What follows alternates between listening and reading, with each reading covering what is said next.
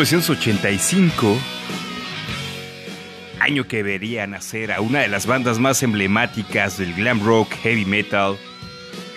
Y sí, ese estilo que llevamos hoy en día en nuestras motocicletas. Guns N' Roses nos enseñaba que la ciudad paraíso está mucho más cerca de lo que podríamos imaginar. En dos ruedas y compartiendo la pasión por el motociclismo, lo podíamos hacer. Pride City de Guns N' Roses nos enseña que compartiendo la pasión por el motociclismo, por la música y con los amigos, podemos pasar momentos inimaginables.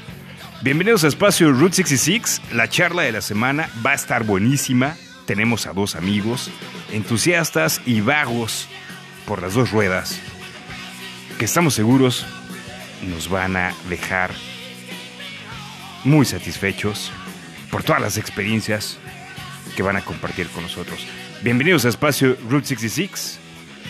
Vamos a comenzar.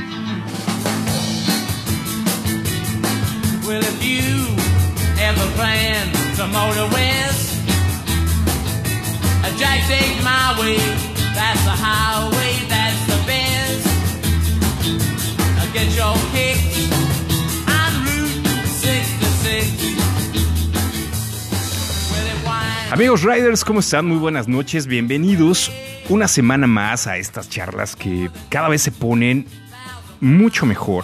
Todas han sido buenas, pero pero va entrando Rooster, si coincides conmigo, nos vamos metiendo a temas todos igual de buenos, pero con, con carnita para para levantar una muy buena charla que pudiera llevarnos como aquella que teníamos en las reuniones, 3, 4 de la mañana e incluso amanecerla. Cierto, sí, claro. Amigos Riders, bienvenidos una semana más a estas charlas. Es un gusto tenerlos aquí, esperando que hayan terminado todas las tareas de la semana en el trabajo, con los amigos, con la familia, que ya hayan sacado al perro, acostado a los niños y que estén listos para compartir este espacio, esta charla aquí con nosotros. Bienvenidos una semana más, ya estamos aquí listos. Rooster, si estás de acuerdo conmigo, vamos a presentar a todo el crew de Route 66 que lo tenemos hoy en casa. Bienvenidos. Y sí, desde la Sultana del Norte, transmitiendo en el norte del país. La parte bonita de Espacio Route 66. Blanca Rodríguez, ¿cómo estás? Bienvenida. Hola, buenas noches. Feliz de estar aquí nuevamente saludándolos a todos y pues vamos a platicar hoy de temas muy interesantes. Así es que empecemos, empecemos ya. Buenísimo. Bienvenida, Blanca. Gracias. Eh, pasando por el centro del país, sí, donde la comunidad Rider está creciendo bastante fuerte. Traemos a mi compadre, el Bad Face. Bienvenido. Una semana más. Aquí estamos, listos para charlar. Hola, ¿qué tal? ¿Cómo están? Buenas noches. Entusiasmado ya para platicar con los invitados que traen muchas buenas experiencias. Tenemos invitados de alto calibre, que ya es costumbre que aquí el Rooster nos, nos está mal acostumbrando, teniendo invitados picudos para la rueda. Eh, listo, compadre, pues vamos a pegarle. Y desde la megalópolis, mi otro compadre, sí, el villano. ¿Cómo andas, Rufino? ¿Qué tal? ¿Cómo están? Pues aquí padeciendo un poco con la lluvia el día de hoy, todo el día lloviendo, no, no, no pudimos sacar ni siquiera la moto, ni siquiera para ir por las tortillas. Nos tocó ir caminando en esta ocasión. Se pone bueno el clima en la Ciudad de México y en la parte central del país, principalmente las lluvias mm, nos limitan un poco. Vamos a guardarlas, vamos a tomar precauciones, pero sin dejar de disfrutar esta pasión por el motociclismo. Y Rooster, ¿qué onda? ¿Cómo conectamos a nuestros invitados del día de hoy? A ver, eh, tú dinos cómo quieres que comencemos esta plática y vamos dándole. A ver, pero ponte algo, algo de fondo. Ok, me gusta, me gusta esa canción. Ahorita me dices cuál es. Es muy buena.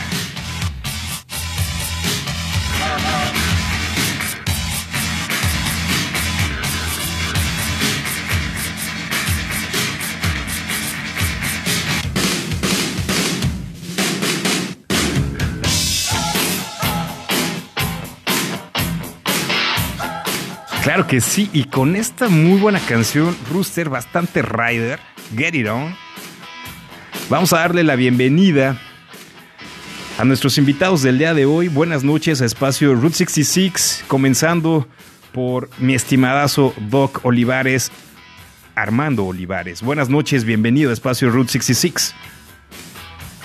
Hola amigos, ¿qué tal? Buenas noches, es un gusto saludarlos y estar aquí en en tu programa, en, en, tu charla, en esta charla, para eh, expresar lo que vivimos, nuestra pasión por las motos. Muchísimas Buenas gracias noches. a ti, mi Doc. Gracias por aceptar esta llamada. Es un placer tenerte aquí.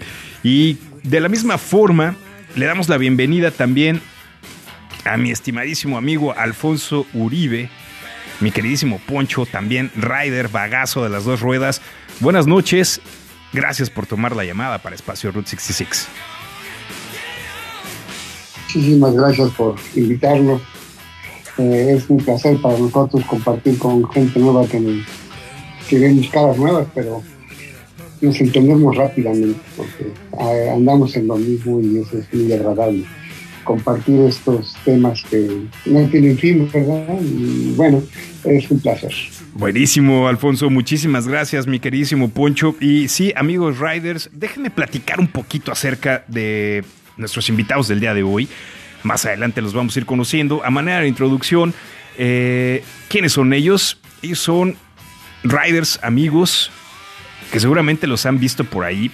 Eh, platicando un poquito del Doc Olivares, eh, ha sido rider de el chapter de Ciudad de México, por allá inició, nos va a platicar un poquito de ello.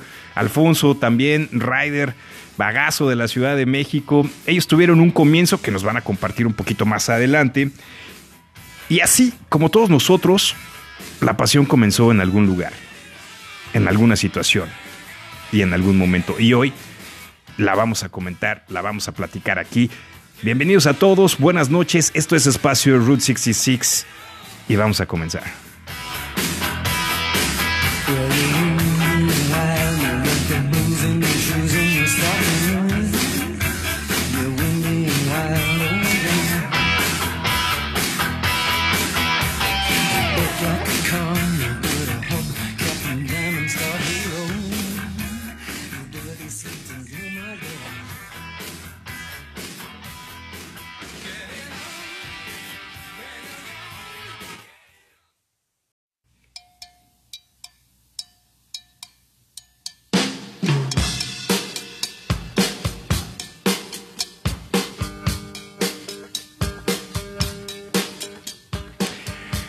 Presentación, Rooster. Muchísimas gracias. Bienvenidos a todos aquí a este espacio, espacio Route 66. Listo, vamos a entrarle de lleno a la charla porque esto pinta que va a estar buenísimo. Y pues bueno, amigos riders, todo inicia en algún momento. Todo tiene, todo tiene un principio. Y vamos a ir platicando con nuestros dos invitados acerca de cómo iniciaron su pasión por el motociclismo. Lo vamos a ir eh, combinando con algunas noticias que hemos tenido. ¿Por qué? Porque también nos interesa su, su, su, punto de vista, su opinión sobre los temas y obviamente todas las noticias que se generan en el, en el mundo rider. Que, pues bueno, es importante compartir entre todos nosotros. Vamos a comenzar aquí con el Rooster que me están pasando las preguntas. No le voy a hacer caso a tus preguntas, hermano. Déjame platicar con ellos, ¿no? Bueno, está bien, sí. Eh, Armando, vamos contigo Hey. para la primera parte de la charla. Eh, Armando Olivares, ¿de dónde es? Cuéntanos un poquito de ti y cuándo y en dónde inicia tu pasión por el motociclismo. Bueno, eh, buenas. Este, mira, soy originario de la Ciudad de México, eh, del, del barrio Bravo de Tacuaya. Y Bien. ahí iniciaron precisamente mis inicios, mi romance, mi largo romance con la moto. Este, porque a la, a la edad pues temprana de los 16 años eh, eh, compré mi primera moto Ok. y eso fue a escondidas de mi madre. Y eh, te diré, ese gusto me duró muy poco, Ajá. porque en esa época pues había otras prioridades y, y en esa edad pues no, no se daba, no daba para sostener el, el- el gusto de conservar una moto, que era una moto Caravela 150. Ok. Y que al poco tiempo pues tuve que venderla. Y me olvidé de, de- de ese, de esa moto, eh, dando es- espacio pues a, a la, a la preparación de la vida, ¿no? Al estudio y a trabajo, en fin. Eh, pero afortunadamente, eh, para mí, para mi persona, Ajá. ese romance renació más tarde, un poquito más tarde, ¿no? Eh, que me- para que podría compararse con un, un, un amor de madurez hacia las motos, en los que puede uno valorar los peligros eh, eh, que conllevan el conducir una moto Claro. y puedes apreciar, puedes apreciar mucho mejor lo que puedes brindar el montar una moto. Totalmente de acuerdo, mi estimado Armando y Blanca, Marco, Rufus, Rooster, si coinciden, un rider más que inicia en una de las motocicletas mexicanas de los 50. Justo eso estaba pensando. otro, otro rider que coincide con, con todos nuestros invitados. No bueno, la es- mayoría. La mayoría, no es, no es No casualidad. todos, pero la mayoría. Ya no es casualidad cuando vamos a recordarles un poquito la historia de estas dos marcas. Alfonso Uribe, cuéntanos un poquito de ti. ¿De dónde eres? Y, Gracias. y- y cómo inicia también tu pasión por el motociclismo. Fíjate que yo este, soy de Azcapotzalco, de- del barrio de Azcapotzalco, en la Ciudad de México. Y pues es curioso, pero hay algo que te impulsa, un- algo que no conoces. Y tuve un amigo que, por cierto, acaba de fallecer de COVID hace un par de meses. y entrañable de esos amigos de banqueta que te sentabas y hacías planes. Claro. Ese amigo tuvo la oportunidad de comprar una Indian 1100. Esta motocicleta tenía las velocidades aquí en la mano izquierda. Y con la cantidad el clutch le daba abajo y le dabas como un Volkswagen era. Claro. Y recuerdo que la llevó y, y le dábamos la vuelta y nos quemamos con ella, nos caímos con ella. Eh, como escuchaba ahorita, pues inconscientemente arriba de ella. Porque era un monstruo, pues yo tendría 18 años cuando empezábamos a dar la vuelta. Claro. Y desafortunadamente todavía en mi mente era la historia porque nos la quitaron en el Estado de México, el, el tránsito, papeles, y ya no regresó la moto. Claro. Luego a los 22 años compré una Islo, una moto Islo. Bien. esa moto Islo, eh, no es cierto, eso fue a los 24 años, porque ya subía una niña, que tenía yo, la chica, la subí ahí. Ok. Y, y yo quise comprarme una moto a los 33, 34 años, pero todavía yo recuerdo que le comenté a mi señora madre mis planes, porque era mi esposa, pues como que yo la compro y se acabó, pero todavía como que era mi, mi tutora, mi madre, y le dije, fíjate que quiero comprar una moto, y ella me dijo, pues sabes qué? que primero saques adelante esa familia que tienes y luego te rompes a mamá. Ok. Y se me quedó como una, así como si me dijeron, pues ya no, Ok. Reincidí cuando conocí al amigo, a un, a un jefe mío, que cada que salía de viaje se le brillaban los ojos. Se ponía como frenético y se salía de sí mismo. Yo lo veía extraño y dije, este cuate fuma otra cosa que nadie conoce. ¿Qué onda? ¿En qué anda, no? ¿Qué, qué? Y entonces este, yo recuerdo que la planta la movía, pero rápido, porque ya le daba por agilizar sus pendientes. Y le pregunté, bueno, y ingeniero, ¿y a dónde vas? ¿Qué? Que voy a rodar. Ah, no, me dijo que voy a Estados Unidos. Y bueno, ir a Estados Unidos no es muy complicado, ¿no? Eh, pues, no lo veo tan complicado, porque voy en moto. Entonces me, me abrió las así como que me quedé en moto.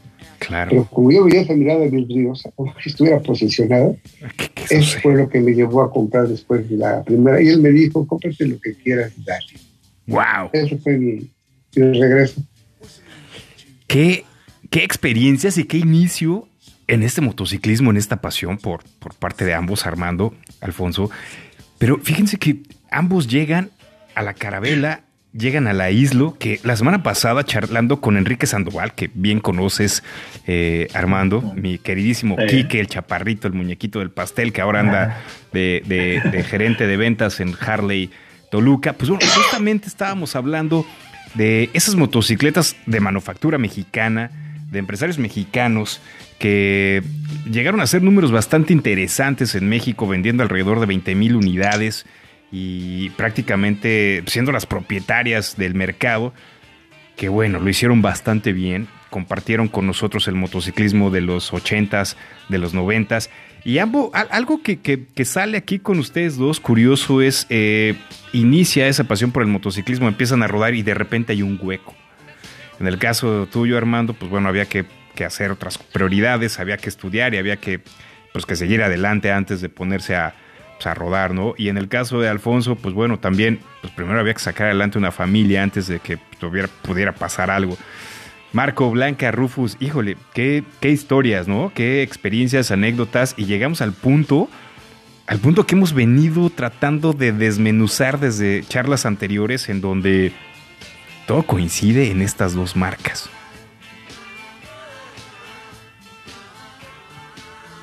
Sí, esas dos marcas, que bueno, pues mexicanas aparte, este, que bueno, ya después tuvieron ahí un, un- un- pues un- una debacle, una caída natural por la apertura del mercado. Mi doc, recordarás que Sí. por allá de los años eh, 1987, para ser exactos, Alfonso se abre la importación de motocicletas eh, pues, americanas, europeas, empezamos a ver las Norton, las Triumph, y pues obviamente todo eso empezó a coquetearnos, ¿no? ¿Recuerdan? Bueno, más bien compártanos, mi doc, Alfonso, eh, ¿cuáles fueron las primeras motocicletas que entraron? Marco, ¿recuerdas? Pues bien lo acabas de comentar, yo creo que el tema del mercado que era un poquito cerrado, al que le gusta la moto, yo creo que ve la posibilidad de ver qué moto es la que está disponible y, y pues la que había era la que te comprabas, ¿no? Y yo creo que al abrir el mercado pues ya se, se diversifica eh, la cantidad de tipos de, de motos, pero creo que eso fue un factor y, y, y a lo mejor como decías, lo que estamos desmenuzando es que en ese entonces eran las que estaban, ¿no? Y, Claro. y al que le gusta y al que nació con esto, pues a lo mejor por ahí fue el comienzo, ¿no? Claro, mi doc, ¿recuerdas cómo fue, cómo fue esa compra? ¿Qué sucedía en esa época? Bueno, eh, sí, efectivamente, este, soy un viejo biker, muy viejo, diría yo, eh, en donde eh, en ese momento nada más habían eh, en el mercado um, la, la isla y, y la carabela, ¿no? En- y pues sí, eh, además las posibilidades económicas importaban muchísimo Claro. y era para lo que había.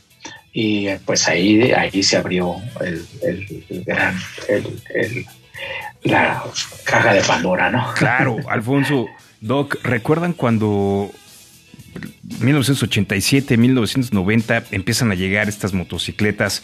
Por ahí tenemos al buen Alex Álvarez que, que aún eh, conserva su Bonneville con un color Sí. bastante peculiar. Y, ¿Y qué sucedía, no? Que empezaban a llegar ese tipo de motocicletas, ¿no, Alfonso? Sí, fíjate que yo recuerdo que veía las famosas Norton ver, las BMW, veía las BSA, las BSA, BCA, inglesas muy bonitas, y, eran, se- te quedabas viéndolas, ¿no? Porque lo que comentaba Blanca, que eso como que te, dimon- te dimensionaba a salirte de donde estabas. Claro. Las otras motos estabas ahí, pero una moto de esas como que decía, te vas ahí. Y, y era una visión de, de futuro que yo, yo, yo quiero eso. Ahí voy a andar próximamente, ¿no? Ahí voy a andar. Oigan, eh, quiero preguntarles algo que aquí me está pasando el rooster. Eh, ¿Qué, tan difícil era comprarse una motocicleta en los noventas? Aparte del permiso de los padres, obviamente, y que andábamos escondidas. En los ochentas y noventas sucedía algo muy extraño en México, en donde el mercado apenas se abría, llega- nos llegaron motocicletas de montones.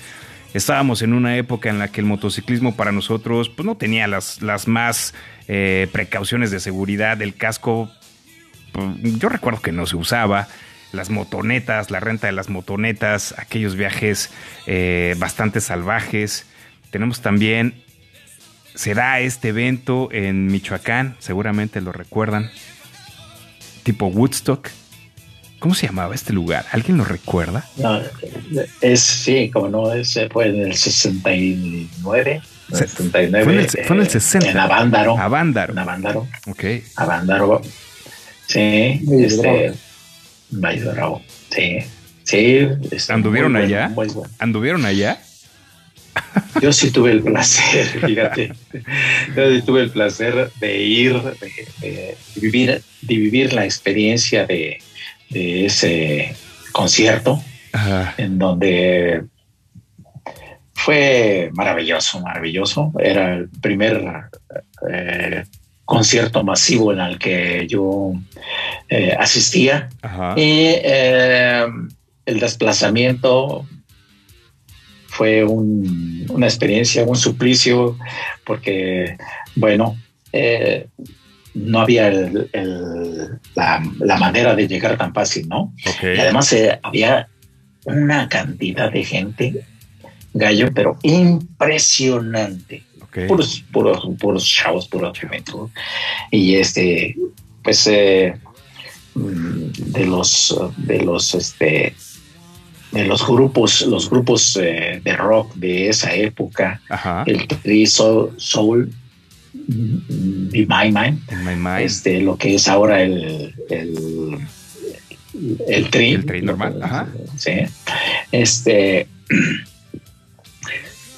los Dukes, este, Santana, Santana. eh, Anduvo por allá. ese- en- sí, sí, sí, sí, todavía, cuando antes de, de migrar, ¿no? Este, pues varios, varios eh, grupos así muy, muy buenos, muy buenos. Pues fue una gran experiencia, una gran experiencia. Y Doc, con lo que nos compartes, efectivamente eh, venían los 60s, los 70s, una época en la que probablemente el motociclismo no estaba tan explotado o tan abierto.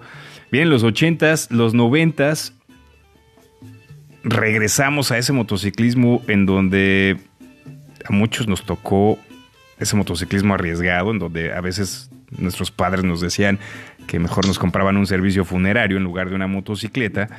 Y bueno, también éramos un poco bravos, ¿no? Para andar manejando la motocicleta. Así es que se abre el mercado, vienen los famosos y maravillosos 80s, 90s, que acompañados de muy buena música, de muy buenos lugares para el rock and roll, para reventar, pues esto sigue creciendo y siguió creciendo. Y entonces comienzan a llegar esas experiencias de viajes en donde se empiezan a hacer los grupos. Quiero que ustedes lo digan, yo no me voy a meter, pero ¿cómo comienza ya su integración al motociclismo? ¿En qué marca inician? Eh, mi doc, Alfonso. Vamos contigo ahora, Alfonso. ¿En qué, ¿En qué marca inicias el motociclismo? ¿Y cómo es que te integras ya a esos viajes largos de grandes rutas? Fíjate que era algo eh, esperado ir con Harley, porque era un ícono en ese momento, yo estoy hablando del año. Yo, yo no llegué, yo llegué hace poco al, al motociclista, vamos a decir, de grandes kilómetros, llegué en el 2012 y compré la Harley. Ok. Eh, porque entonces ya, ya había acabado la, creo que me dijo mamá, había a la ciudad de las niñas y entonces ya podía comprar la moto. Entonces la compré y empecé equivocado, tal vez porque compré la moto pequeña. Y, pero empecé a rodar con el, el grupo de los clubs de los No Names, y ese es un, un hit, porque eh, te catapultas hacia otra dimensión cuando ruedas con gente que ha rodado. Pues, yo me sentí otra persona diferente cuando rodé. Un día antes de que me dieron la primera rodada que fue aquí a Querétaro, a, a Tequisquiapan y luego a Querétaro, pues no dormí, querido gallo, porque estaba yo mega emocionado. Y a la fecha no se me ha quitado la emoción, sigo sin dormir cada que vamos a rodar. Buenísimo. Entonces, esa, esa, esa sensación tan agradable de eh, aventurar, de empezar a rodar.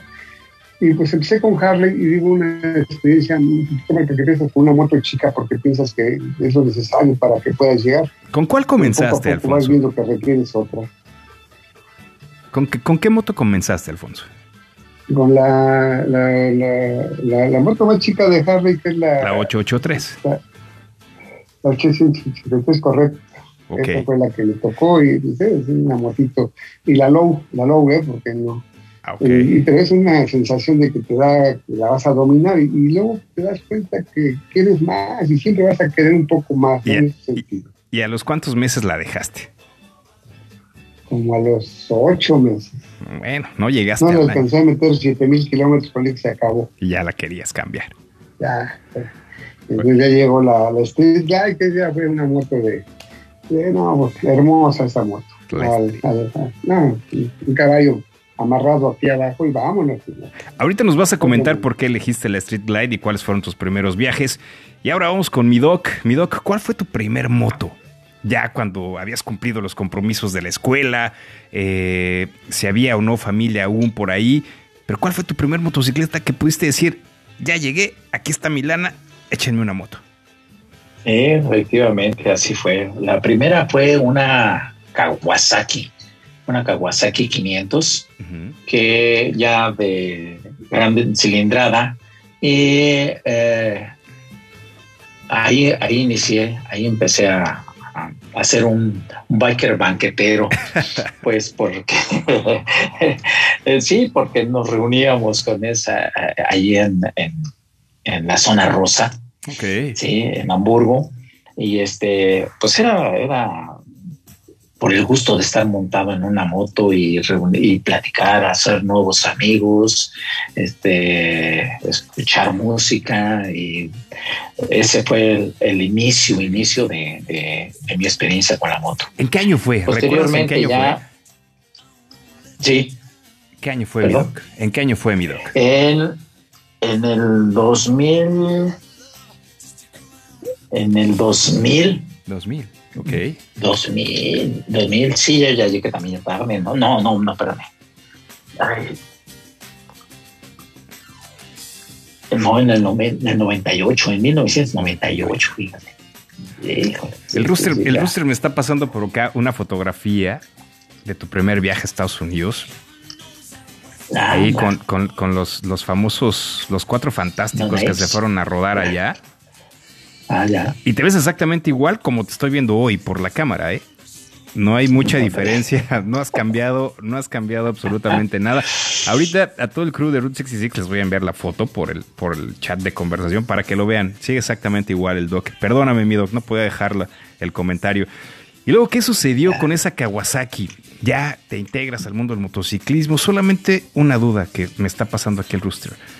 ¿Utilizabas esos, cuando rodabas tu Kawasaki, era, era custom o era deportiva?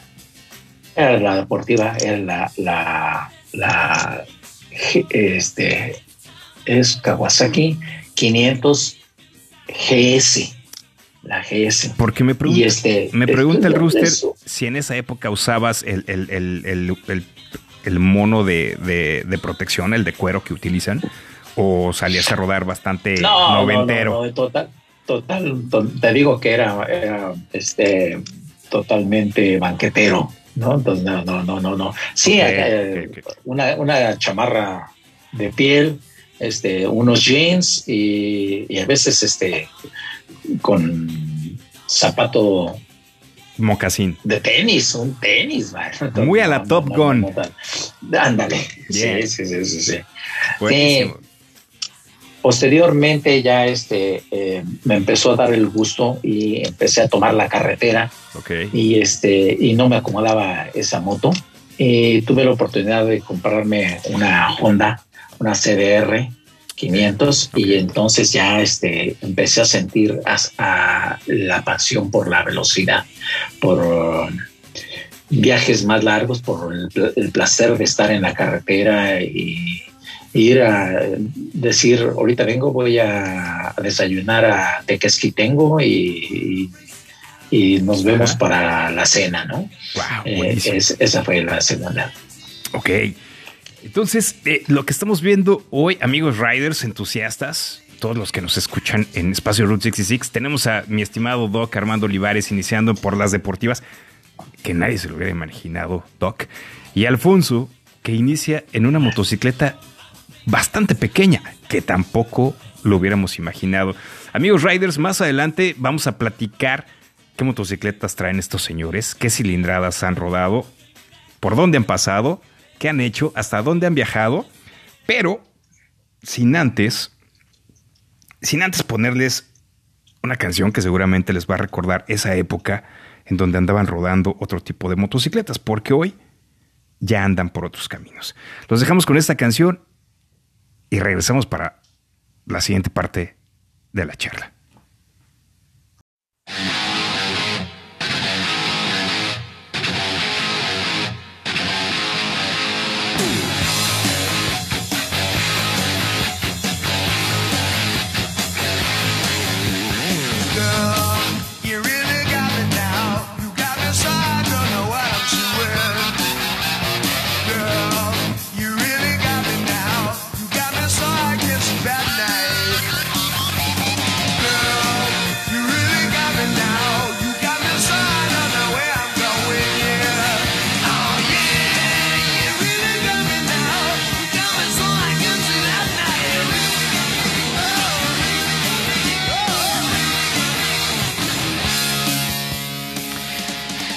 Gracias, Rooster. Qué buena canción.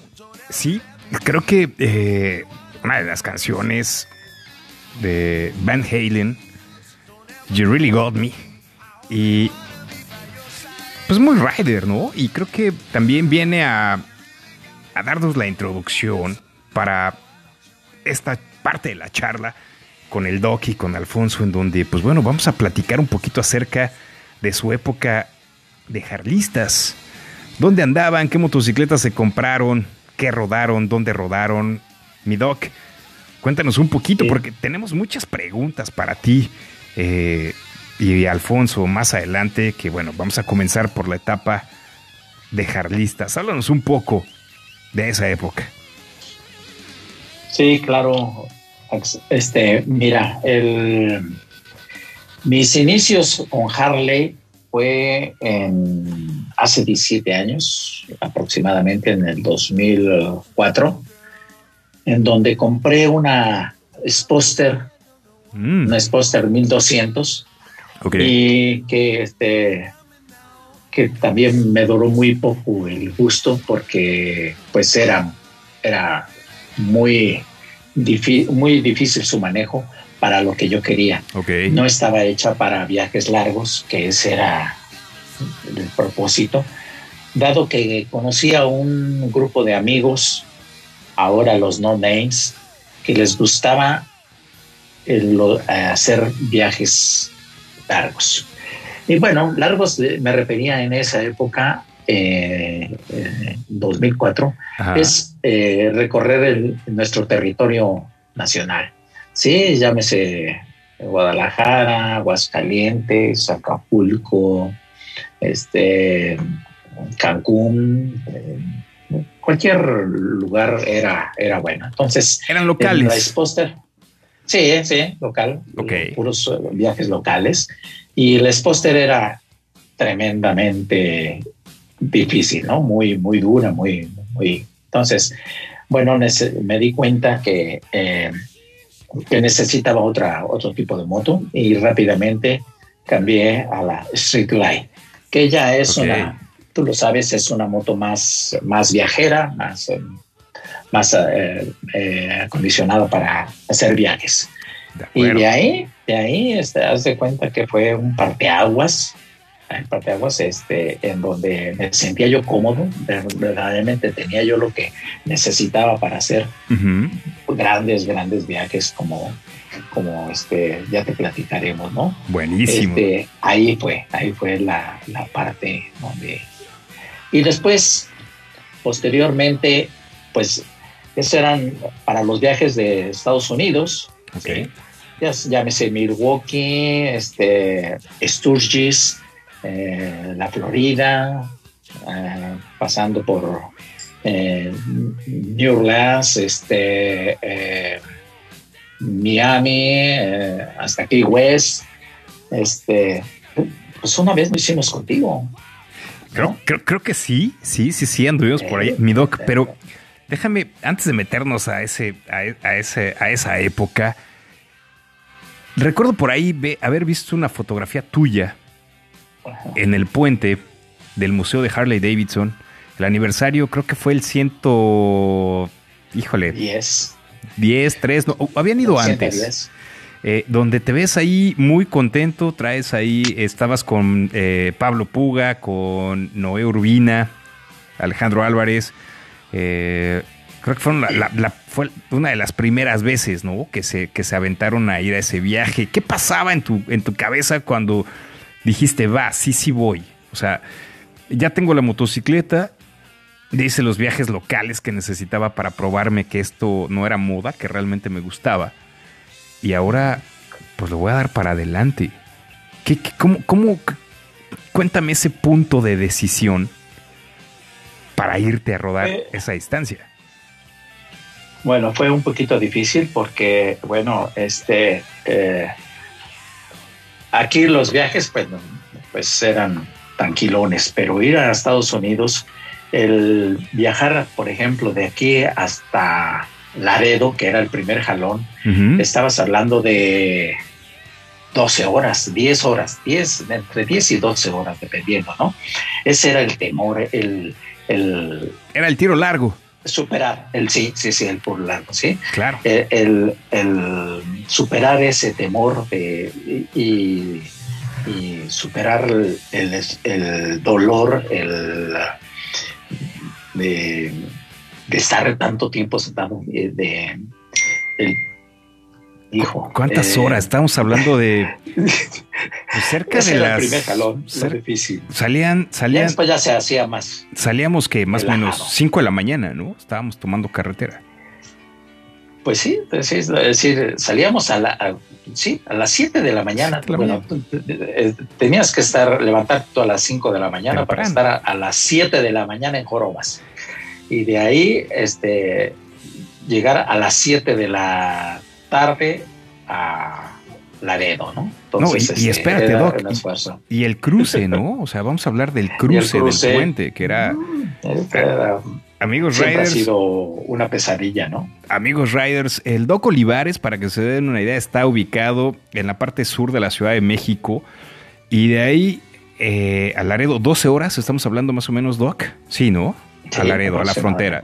Después había una fila que había que hacer para cruzar la garita y el trámite del permiso de internación. Mi Doc, internacional. qué aventuras en esos cruces, ¿no? Sí, sí, sí, tú lo sabes, es una verdadera aventura el, el- el que, pues pasar, ¿no? Pasar ya una vez. este, Y, pero con toda esa ilusión, con todo ese eh, gusto por, por ya estar en suelo americano y que sabes que de ahí para adelante va a ser otra experiencia, otro viaje Claro. otro- otras vivencias, ¿no? Entonces, este, pues sí lo haces y bueno, pues tardas otro rato en, en que te den el permiso y ya adelante, ¿no? Claro. Oye, mi Doc, no sé si Alfonso nos está escuchando. Rooster, vamos a tratar de, de- de reactivar la conexión con Alfonso. A ver si la podemos recuperar. Sí, sí, sí, estoy al pendiente, estoy Ay. escuchando. Buenísimo. Alfonso, ¿cómo fue? ¿Cómo fue para ti también esa primera vez que cruzaste Estados Unidos? Eh, también eh, te, lleva 12 horas el llegar a Laredo y de ahí, ¿qué onda con el cruce? ¿Cuál, ¿Cómo fue tu primera vez? ¿Por qué ir a, solo americano a rodar? Digo, en México tenemos muy buenos lugares que ya después hablaremos de las situaciones que se viven, pero todos en algún momento deseamos rodar el suelo americano. ¿Por? Fíjate que en las pláticas de los eh, compañeros, hermanos del grupo de No Names, te, te, exaltaban tanto que te llevaba a pensar que había algo que, que, había algo que no conocías. Eh, imagínate, pues, platicaban de Nueva Orleans, y platicaban de Memphis, y platicaban de cosas así que... Que decías, ¿qué hay allá, no? ¿Por qué no voy? Sí, pues, ¿qué, pasó, no? Eh, entonces, este, imagínate que llegar a hacer esas dos series, como comentaba el doctor, era así como algo si en el carro me canso. Pero sin embargo, yo me recuerdo que llegamos y este, hicimos un cruce como de 40 minutos formados, pagamos nuestros dólares para pasar. Wow. Y luego llegamos y, yo pensaría que vas y te duermes a la cámara, descansas, todo. No, no, no, hubo comida y fiesta. entonces me di cuenta que tu mentalidad te puede llevar a, lo que no te imaginas cuando te juntas con ese tipo de gente hiperactiva que están creando, están creando vida, están creando ilusión porque nos dieron las 11 de la noche y nos dormimos y el otro día pues eh, desayunamos y nos vamos a Houston. Ah, caray. Entonces para mí eso era y sigue siendo una genialidad. Claro. Porque con la motocicleta del tiempo y las distancias no tienen, no son kilómetros, son son etapas, es otro mundo. Son como, Eso es lo que viví y lo sigo viviendo. Son como momentos, ¿no? Digo, y, y, esas fue, esa fue de tus primeras rodadas, ¿no? El tema de la expectativa de qué hay allá, que es, o sea. Ok, Ruster. Voy para allá, Ruster. perdón, perdóname, Alfonso. Es que mi compadre, el Rooster, me está pidiendo que te pregunte acerca de, de, de esas pláticas de los no names y sí, como lo mencionabas, ¿no? O sea, la plática entre los no-names, entre un buen trago y, y que desafortunadamente ahorita no las tenemos por tema de, de, salud, pero bueno, para eso es, existe Espacio Route 66. Pero, ¿qué sucedía, no? Pues veías ahí a los no-names que ya estaban más experimentados, echando el trago y, y traían el sombrero puesto y el chaleco con los parches de las ciudades que habían visitado y te hablaban de de rodadas kilométricas de nueve horas, atardeceres, postales, esos momentos especiales compartidos con, con, amigos, con hermanos, que decías, oye, pues yo, quiero probar eso, ¿no? Me imagino que esa es, esa es la expectativa que muchos teníamos acerca de rodar suelo americano. Digo, también existe en México, ¿no? Pero el suelo americano era como una meta por alcanzar. Y en tus primeras rodadas, pues fuiste descubriendo eso, ¿no? Te, tocó un grupo bastante hiperactivo, eh, donde mi doc, eh, Alfonso y Blanca, Marco, Rufus, pues imagínense que rodamos 12 horas, llegamos al hotel, nos, nos, hospedamos y de repente pues hay fiesta en el cuarto 512 y hay que echar trago hasta las... ¿Hasta qué hora, Alfonso, Doc, les tocaban con los no-names? Nos, avisaban del hotel que ya por favor apagaban. Pues siempre hay una bocina, ¿ves? Y entonces este, siempre había movimiento y plática. Y, tratábamos de no ser escandalosos, pero ya de, la administración nos decían, por favor, ya es tiempo. Eran las 12 de la noche, pero era en la alberca, ¿ves? Porque ahí se decía. Y, había que obedecer, ¿no? Sí, sí, sí. eh, qué, anécdotas y seguramente cada espacio, cada, cada ciudad recorrida, pues bueno, obviamente tiene, tiene su historia. Dentro, dentro de las cuales, pues bueno, eh, hay preguntas que, que traemos aquí en el crew de Route 66 con Blanca, con Marco, con Rufino en cuestión a cuáles son los aditamentos, los accesorios, eh, las cuestiones básicas que tendremos que... Blanca, tú traías esas, estábamos platicando tú y yo hace unos días acerca de, ese viaje que, quieres hacer eh, largo, pero pues bueno, traíamos por ahí algunas preguntas sobre cuáles eran los accesorios o lo indispensable para viajar. Pues sí, y pues aparte de los accesorios, ¿cómo, cómo se preparan para ese gran viaje, ¿no? O sea, debe haber una preparación previa. Entonces, a mí, me surge esa curiosidad de cómo se prepararon para ese viaje. Pues mira, en mi opinión, este, tienes que tener algo en mente que eh, desde mi punto de vista, el ser dueño de una moto es libre de ir hasta donde tú quieres. Eso de entrada. Eh, con, una con una moto puedes llegar hasta el lugar que tú quieres. Eh, el límite solo, solo lo tienes tu tiempo, eh, tu cartera.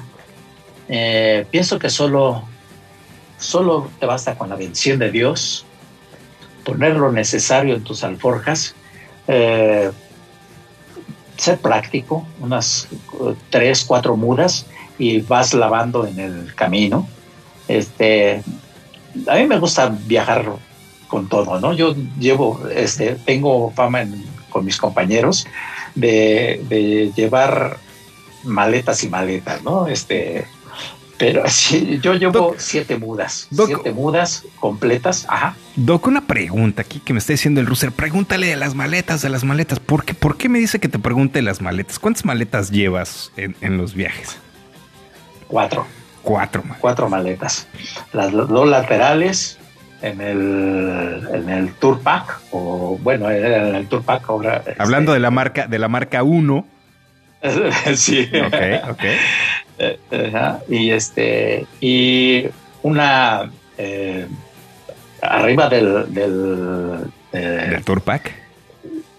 ajá, otra otra maleta corta y aparte eh, como yo viajo solo este eh, no viajo con mi pareja con mi esposa no le gustan los viajes largos pues otra maleta más es es que son cuatro o cinco maletas Por si se ofrece llevar los regalos, Pues, ¿no? sí. Claro, sí. No, bueno, pues cosa. eh, eh, este y por, el- ahí y por ahí este si hay manera de que en los souvenirs no cabe, pues compramos otra maleta y la ponemos arriba.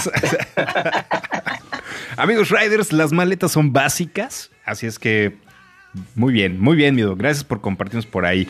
Blanca, ¿qué más? ¿Qué, Eh. qué- qué otra cosa podemos preguntar aquí con nuestros amigos eh, Doc, Olivares y Alfonso? Eh, por ejemplo, Alf- Alfonso, ¿tú cómo viajas? Blanca, ¿qué, qué, qué, qué- qué más preguntaríamos? Pues qué accesorios son los básicos a llevar, ¿no? O sea, que si el impermeable o el GPS, o sea, qué, qué accesorios debe uno llevar siempre a un viaje largo. Alfonso, ¿tú qué cargas en este aspecto? Básicamente el impermeable es fundamental, un par de guantes, los livianos y eh, los de lluvia, Ok. las botas necesarias, porque las botas son mm, necesarias, tenis, Ok. los- las chanclas para la noche, el- eh, la- el- ahora ya el equipo para parchar la llanta, un compresor pequeño, Claro, antes no pensábamos en eso. De todo- no antes, ¿no? Yo ya viví la experiencia y sí se, Sí se usa. angustias. Ok. Oye, Alfonso, acerca del impermeable, alguien alguna vez me dijo que esto era para hombres y que si me iba a mojar, después me iba a secar. Que impermeable de plano no. ¿Se acuerdan quién decía Sí. eso? Sí, cómo no. Sí, cómo no. El buen Noé.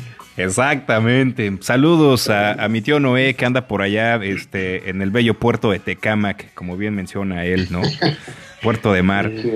Alfonso, no te interrumpo más con las preguntas que te está haciendo Blanca. Fíjate que eh, en algún momento tuvimos a mi tío Memo Rocha platicando aquí con nosotros y nos explicaba que no había GPS. ¿no? Todo lo trazaban en aquellas guías rojis y en los libros eh, de rutas que te entregaba Harley Davidson cada que te pagabas tu, inscripción. Y la pegaban en el tanque.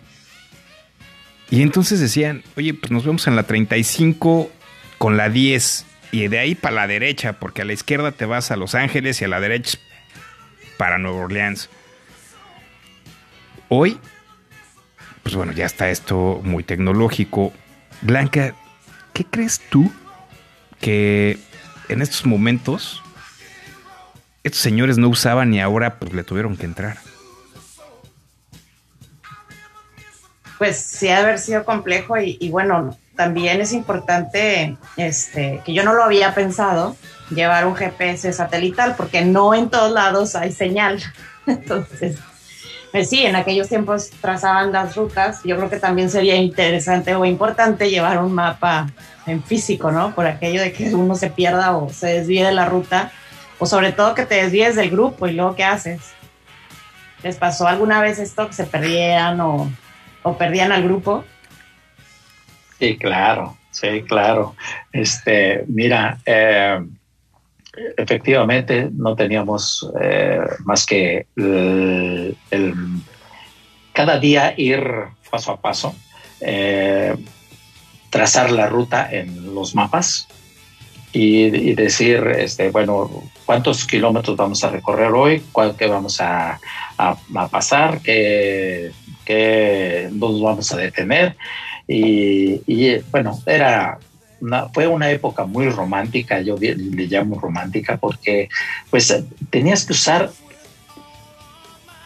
tus cinco sentidos totalmente, eh, aprenderte las rutas y no te- si te perdías, bueno, pues tenías que ver la manera de rescatar el grupo. eh, decíamos varios, varias cosas. El de adelante se puede equivocar. Es decir, no hay problema, ¿sí? Sí, sí, y, y los demás tenemos que seguir el- eh, pegados a él. Pero pues ya sabes que eh, de repente el tráfico en las ciudades de eh, Chicago, este, Miami, New York, es, es- terrible, ¿no? Terrible el, el andar pegado, ¿no? Entonces, este, pues tenías que mandar, tener la, la manera de, de saber que...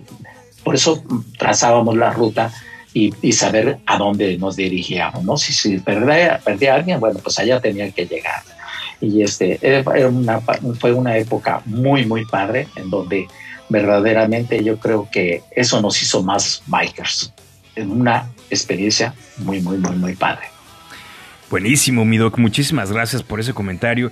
Blanca, qué sorpresas, ¿no? O sea, eh, el motociclismo que se vivía anteriormente de muchos acuerdos. Doc, antes se salía a las 8 de la mañana, puntual, ¿no?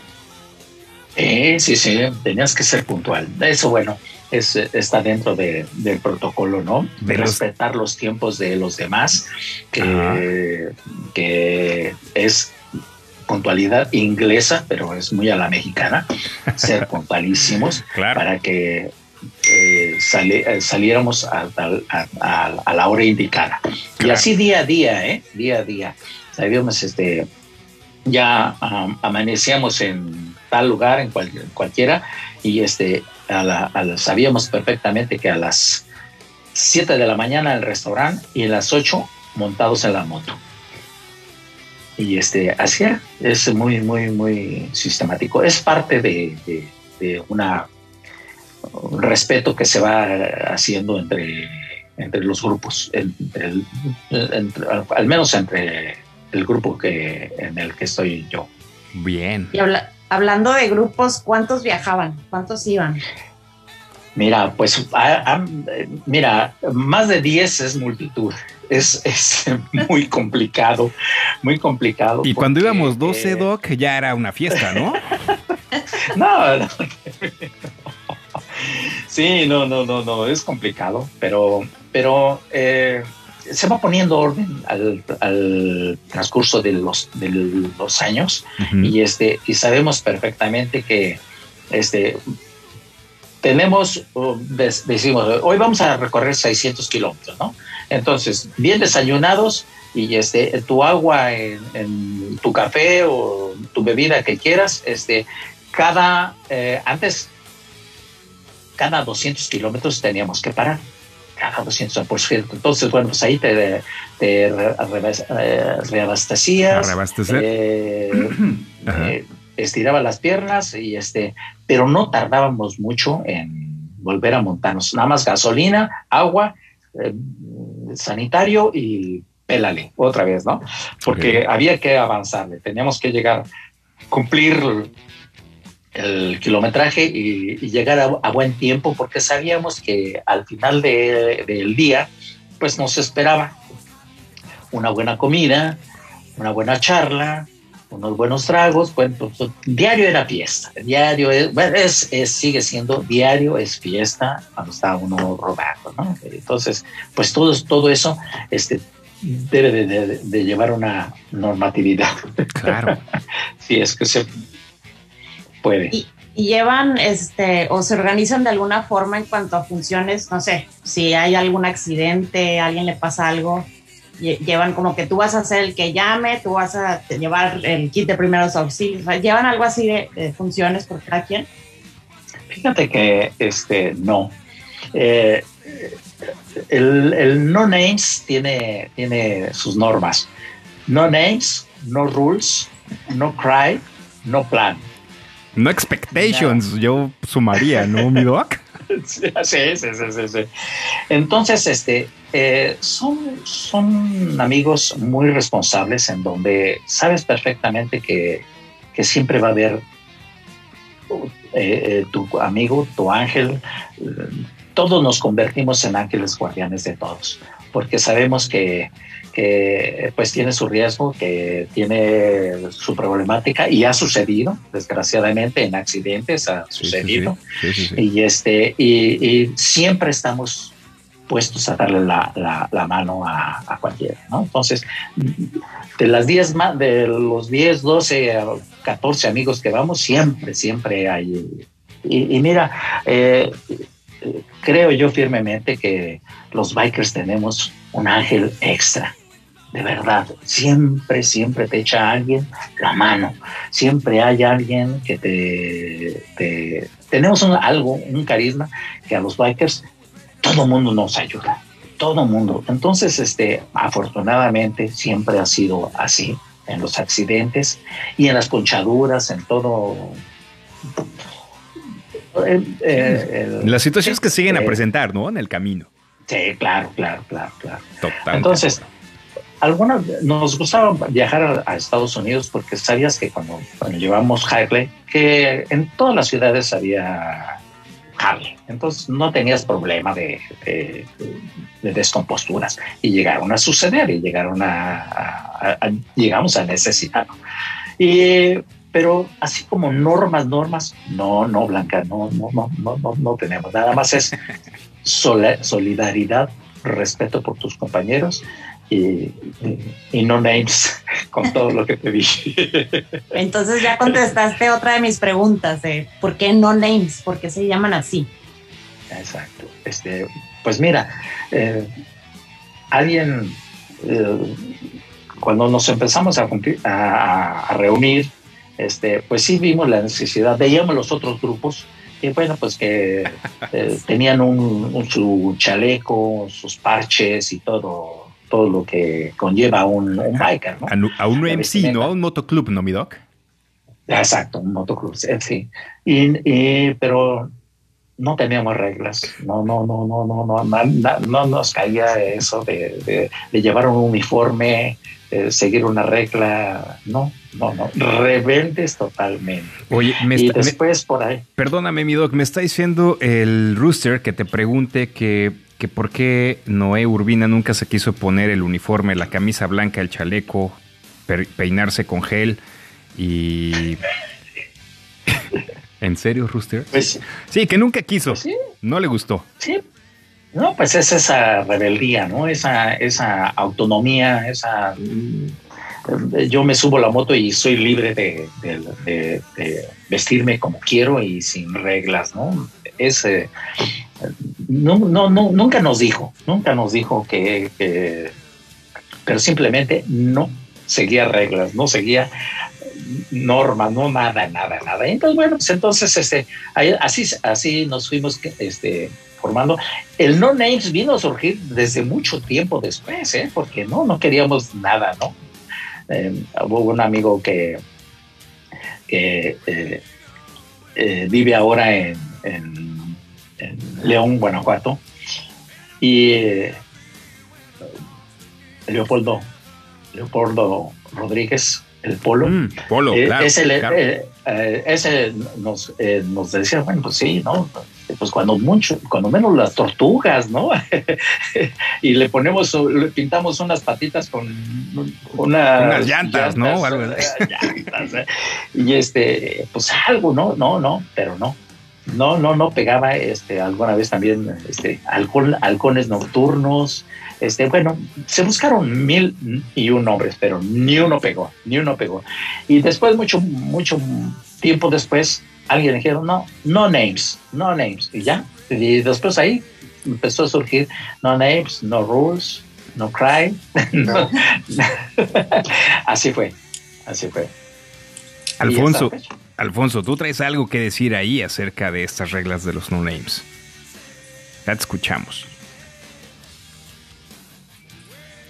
Mm, creo que no. Rooster, vamos a revisar su conexión. Pero, mi doc, eh, sí, efectivamente. eh, y amigos Riders, mi doc, hoy, hoy, hoy, hoy sucede que tenemos, tenemos los MCs, los motoclubs, los chapters, eh, los grupos de entusiastas que obviamente eh, se integran a ciertos lineamientos.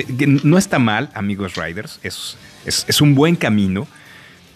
Pero es importante que conozcan que también existe la vieja escuela de los riders. eh, de- por ejemplo, hoy tenemos a los no names aquí hablando de ellos.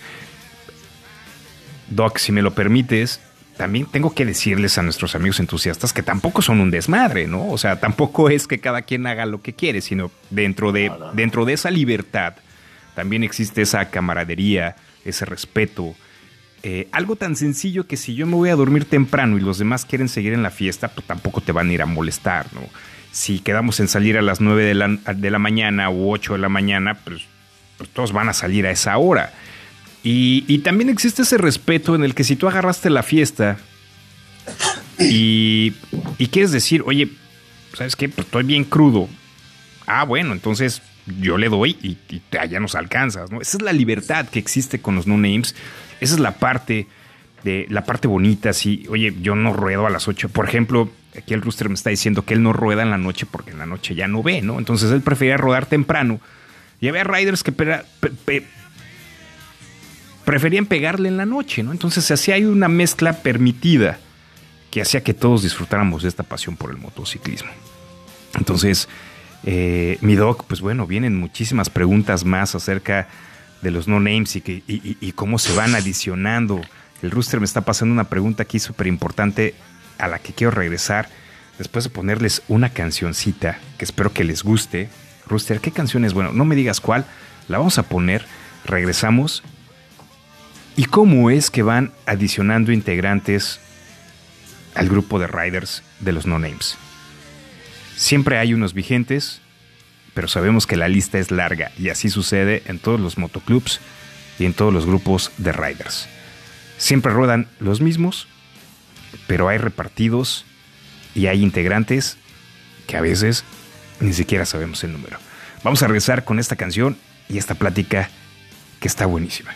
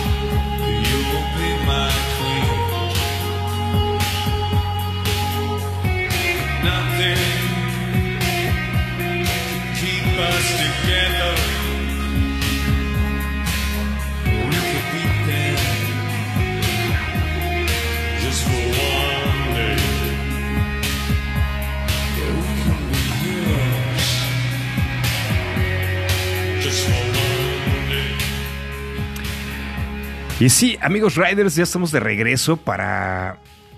No sé si va a ser la tercera, cuarta, quinta parte de esta charla que está muy buena con nuestros invitados del día de hoy.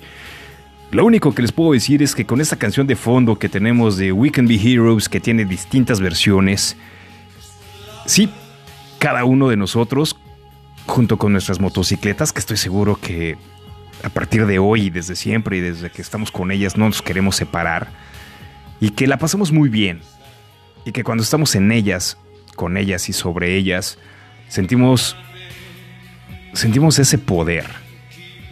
Somos otras personas. Somos buenas personas, disfrutando el paisaje, atesorando recuerdos, postales y miradas que probablemente no podremos compartir y solamente las podremos llevar en nuestro corazón. De eso se trata el motociclismo y hoy platicando con nuestros invitados de lujo, el Doc Armando Olivares, Alfonso Uribe, eh, qué historias, qué anécdotas, qué experiencias, recomendaciones. Blanca, Marco, Rufus, eh, creo que no habíamos tenido dos invitados de este calibre en una charla compartiendo estas experiencias. Hemos aprendido muchas cosas, ¿no? Blanca, Sí, la, ¿sí? la verdad es que está súper interesante conocer más allá de, de un viaje, sino cómo se organizan, este, cómo nace el grupo, cómo nace un rider, cómo cambia de moto, por qué cambia de moto, etcétera. Eso está padrísimo. Exacto, yo también ya quiero escuchar en qué andan ahorita, cuáles son sus próximos viajes, rodadas, etcétera. Vamos para allá. Amigos riders, entusiastas por esta pasión a la que llamamos motociclismo. ¿Qué sucede cuando esos grupos, esos amigos, esos MCs van creciendo? Llega un integrante más, un nuevo, un nuevo rider que se integra a la familia. Sí, definitivamente hay reglas, hay comportamientos no escritos o, muy bien puestos que hay que seguir. Y y que son parte de ese cuadro en el que hay que jugar, esas reglas en donde hay que estar. Así es que, eh, Alfonso, creo que eh, tú eres el indicado para platicarnos acerca de tu llegada a, a los No Names, cómo te, te- te integras a este grupo que prácticamente, pues bastante activo en rodadas, rodadas de alto calibre, fiesteros también, eh, desvelados, trasnochados y que obviamente pues buscaban pasarla bien, rodadas kilométricas y que bueno, disfrutando todo esto. Hace, hace unos momentos, eh, ahorita que, que regreses con nosotros en la conexión, Rooster, por favor, revises la conexión. Eh, Doc, cuéntanos cómo ibas, cómo ibas cambiando de la motocicleta, cómo buscas otros panoramas otras rutas que probablemente con esas heavyweights no, no podías recorrer. Cuéntanos de ese lugar que querías alcanzar y que obviamente pues teníamos que cambiar de medio de transporte. ¿Cuál fue ese lugar, esa playa, ese pueblo, esa ruta, ese empedrado que te hizo comenzar a pensar en otra opción de motocicleta? Bueno, mira, eh, la Harley es la Harley. Este, la moto ruda eh, me gusta el sonido, eh, el romanticismo de, tener una Harley es innegable, un verdadero placer. Y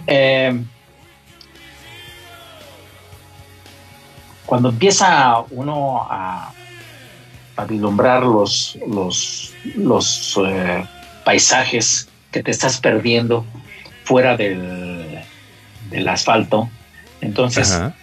empiezas a buscar eh, opciones, ¿no? Y em,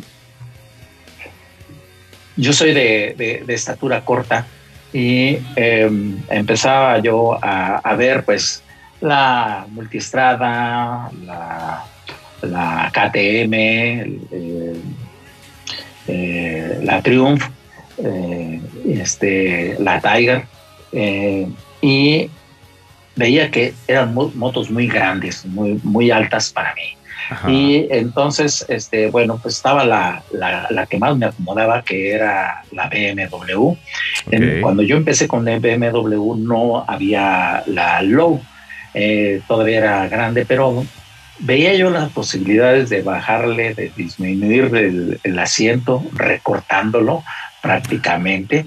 Y, este, y así es como me subí a, a una, opté por la BM, ¿sí? la GS Adventure, que me, me permitía eh, tener una autonomía bastante grande, pues aproximadamente eh, cercano a los 500 kilómetros, no tenía que eh, estar padeciendo por la, por la por la gasolina, ¿no? Sí, sí, sí, te da una autonomía bastante, bastante, una Adventure te da toda esa autonomía, ¿no? Cosa que otras motos, bueno. Más o menos, mi doc, eh, me, me está pidiendo el rooster que te pregunta qué promedio de velocidad, porque sabemos que entre más patones, pues gasta más. Pero ¿qué promedio Sí, de claro. velocidad podemos alcanzar esos 500 kilómetros? Eh, Bueno, sí tienes que ser 110, 110, ¿no? Pero bueno. Es, eh, es un buen promedio de velocidad, ¿no? Para un viaje. ¿Y, y cuántos No, bueno, litros pues- son? Son 30, 30 litros. Wow. wow. Sí. Sí, entonces, este, bueno, pues sí te da un, un promedio, te da un, una un rendimiento margen, ¿no? impresionante. Eh, impresionante, impresionante.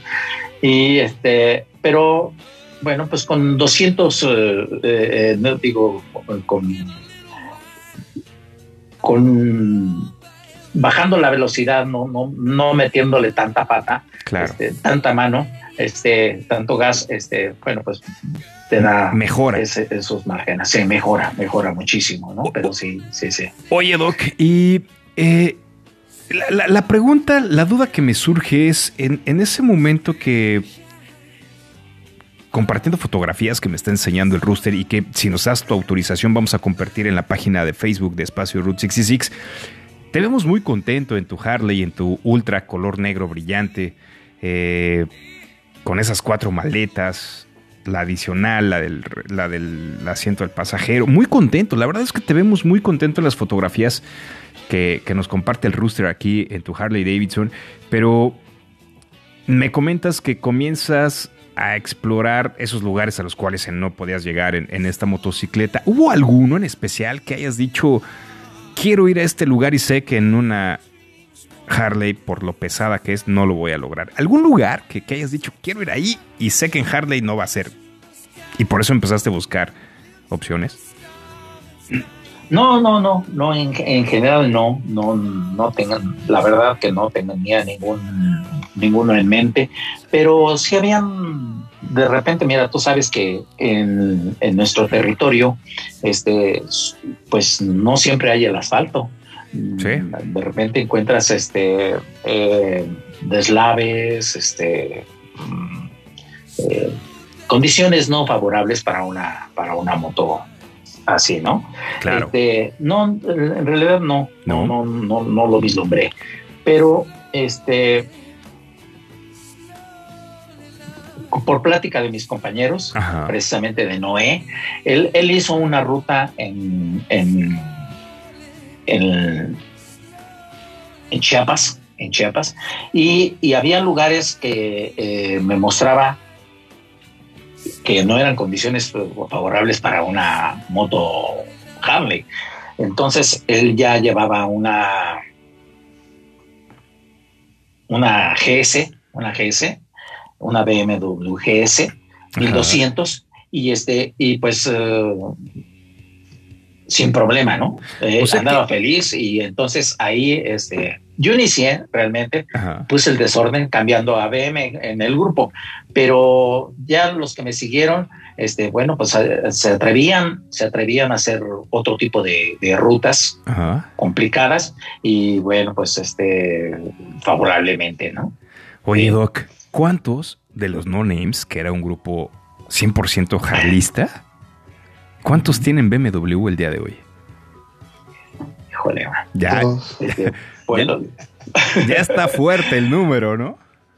Eh, sí, no, pues ya, ya la gran mayoría, la gran mayor, mayoría. Mira, no somos muchos, no somos un, grupo eh, eh, eh, grande, eh, somos aproximadamente como unos 22, bueno, mucho, eh, sin contar los argentinos. Este, El chapter eh, del Cono Sur. del Cono Sur, este, aquí en, en el territorio y eh, somos un- aproximadamente 20 y más este Pablo que está en, en, Jacksonville. eh, Jacksonville, Jacksonville. es correcto. Jacksonville, sí, este no es no es un grupo muy muy muy muy grande, ¿no? Ok. Oye, mi Doc, ¿cuál fue tu primer ruta en tu nueva BMW? Ay, este, mi primer ruta, fue Ah, pues con, con, con, este, con Alfonso, con Alfonso, en mi primer ruta a San Francisco. Okay. San Francisco. Ahí, ahí fue la primera ruta de, de México, Guadalajara, Puerto Vallarta, Los Cabos, eh, este, Loreto, eh, Santa Rosalía, eh, Guerrero Negro, Ensenada, y, y, San Diego, y, todo Santa Rosa, este, uf, Santa Mónica. El, Santa Mónica y todo. Santa Mónica. Toda la parte del, del, del pues del Pacífico. Buscando la ruta 1. La 1, la, la, la, la, escénica 1 de, de, la parte alta de California, ¿no? La 101 que para arriba se convierte en la 1. Y Alfonso, ¿y tú en qué ibas en esa, en, para ese viaje? En la Rodkin, en la Rodkin iba atrás del doctor pues, echándole gasolina cada rato y batallándole, pero ahí íbamos. Oye, siendo, ya, ya, está empezando, ya nos estamos adentrando a la, a la, segunda parte de la plática, en donde empiezan a cambiar las motocicletas. Y obviamente el Dog lleva en una GS Adventure con una autonomía de 500 kilómetros. Tú traías una Heavyweight eh, Road King, bastante bonita, por cierto. Estamos viendo aquí unas fotos que nos está compartiendo el Rooster, con una autonomía máxima, en su máxima expresión de 300 kilómetros, ¿no? Entonces, eh, ¿cuál era, ¿cómo veías al Doc manejando y cómo te sentías tú? Ese, ese es el punto y el, el, tema fino, porque el doctor iba como en bicicleta y yo iba eh, echándole, yo tenía que él podía ir 150 o 140, yo tenía que ir 130, okay. porque se me acababa el tanque, se, se acababa. Se acababa, yo ya le, levantaba y le decía, ya por favor, ya, ya este, pero él iba más ligero, se le veía luego, luego lo ligero. Okay. Ese, era la, ese, ese fue el punto que notaba mucho la, la, la atención, llamaba la atención. Ok. Otro punto que está saliendo en, en, en esta plática entre personas, riders que han cambiado de Harley Davidson a BMW, doble propósito, es el tema de las asistencias, ¿no? A veces, eh, ya saben que a nosotros los riders nos encanta, pues, no quedarnos atrás. Somos muy machos todos, recuerden. Entonces, todos decimos, no, yo no quiero una BMW porque tiene muchas asistencias. Y yo quiero una motocicleta para manejarla realmente porque yo soy buen rider. ¿Qué tanto ayudan y qué, qué tanto no ustedes que han estado en ambas motocicletas. Doc, ¿cuál es tu experiencia con las asistencias? Eh, ¿Las asistencias mecánicas te refieres? Las asistencias las de manejo, las prestaciones, asistencias ah, de manejo. Bueno, pues es una moto con, con, mucha tecnología, ¿no? Es decir, este, desde el frenado el, de la, del ABS, que te da este, automáticamente el 70-30, 70 adelante y 30 atrás, okay. y eso es una, una gran gran diferencia, ¿no? Marca mucho la, la gran diferencia, ¿no? Okay. Eh, el, el, curveo, el curveo de, de las motos, de, no, no tienes que este, luchar contra no tienes que contramanillar y. Sí, sí, sí, no, no, no, ándale. Entonces, okay. este, prácticamente te lo da. Y, y, me comentaba Alfonso precisamente en una de esas eh, pláticas que teníamos, este, eh, que inclusive cuando de repente no entrabas bien en la curva, este, el frenado era espléndido, bueno, era muy favorable para, para corregirte, ¿no? Okay. Te permitía ciertos errores este, en, en, en, la moto, ¿no? Es decir, en el trazado. En el trazado de y te lo corregía. Bueno. Sí, sí, sí. Y este, okay. eh, creo que en, esas son las cosas que se me ocurren ahorita. No sé si tengas algunos otros, algún otro punto de vista tuvo Alfonso. Pues es cierto, fíjate que eh, con Harley tienes que usar el cuerpo para poder meter la moto y si te pasas y quieres frenar tienes que ser muy cuidadoso porque te puede ganar. Ahí sí hay que contramanillar y se, se disfruta mucho la moto y es muy, muy agradable traer, estar arriba de ella. Pero en este tipo de motocicletas te puedes pasar, te permite errores, como dice el doctor, te permite equivocarte, te permite, y en curva ya pasado y fuerte, puedes meterle hasta dentro del freno y no pasa nada. Eso es algo increíble porque no pasa nada, se endereza la moto, son las asistencias y se corrige, se corrige por el telele, con el telever y vuelve a enfilarse a donde va. ¿no? Y, eh, a mí en lo particular, cuando menos un par de ocasiones he visto que era inminente salirme de la camino y, sin embargo no fue así. Y, se lo celebro a la moto porque después de que pasa el, la adrenalina y todo eso, reflexionas qué pasó, ¿no? Y dices, pues, ¿cómo fue? Y, y te das cuenta que lo hizo la moto. Ese es algo que es extraordinario. Yo tengo una duda. ¿Cómo, cómo fue ese cambio? Eh, cuando empiezan con las BMWs, no sé si empezaron de cero, si ya obviamente con la experiencia que traían en las Harley. ¿Cómo fue ese cambio? ¿A quién se acercaron? ¿Quién les dijo, oye, esta moto se maneja de tal manera? Yo creo que sí tiene pues sus diferencias abismales en cuanto a manejo, en cuanto a saber cómo, cómo agarrar una curva en, tierra, en arena, en, en diferente tipo de off-road. ¿Cómo- ¿Cómo es que ustedes empezaron en eso? ¿A quién se acercaron? ¿Quién O sea, les dijo cómo hacerlo? ¿Cuáles son las diferencias? Preguntando un poquito como quién fue su influencer. ¿Quién fue quien Eh, los mal, exacto, mal llevó por el camino de la comodidad? Ok. ¿Qué- No, y, y- y fíjate que porque a mí también me están llamando la atención, ¿eh? Pero sí, sí, sí quisiera saber eso. Doc, Alfonso, ¿quién, se quiere soltar primero? El doc. Doc, venga. Bueno, pues nada, no, no, no, este, nada más por, por esa, eh, esa inquietud de, conocer otro, otro, otro tipo de manejo. Sí, la, Harley ya me había llenado. Mira que la Harley se me metió hasta la médula, pero hasta la médula.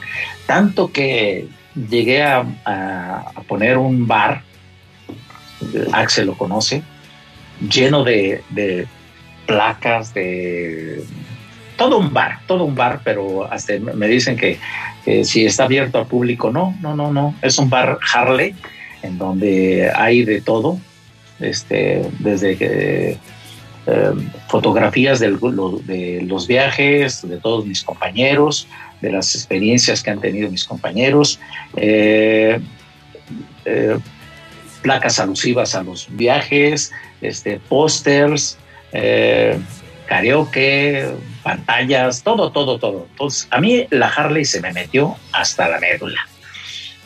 Pero bueno, este, yo creo que, espero que no esté mal dicho, pero evolucioné. evolucioné. No, hacia- no, no, no, no. hacia, hacia otro, a otro nivel, a, a otra, a otra experiencia que es la, la, la, la BMW, ¿no? Este, la- me llamaba mucho la atención. No, no me acerqué a nadie, ¿eh? No. Este, leyendo, leyendo. Fuiste este, au- autodidacta todo el tiempo en tu búsqueda de tu Sí, GS. totalmente. Ok, Ajá, bien, bien, ajá, bien. totalmente. Y este, eh, hasta que de- me definí por, por, por la BM, ¿no? Te platicaba, ¿no? Volteaba yo a ver otras, otras marcas, pero pues la BM me, me gustaba, me gustó mucho y estoy muy contento con ella. Este, he tenido Buenos este, resultados.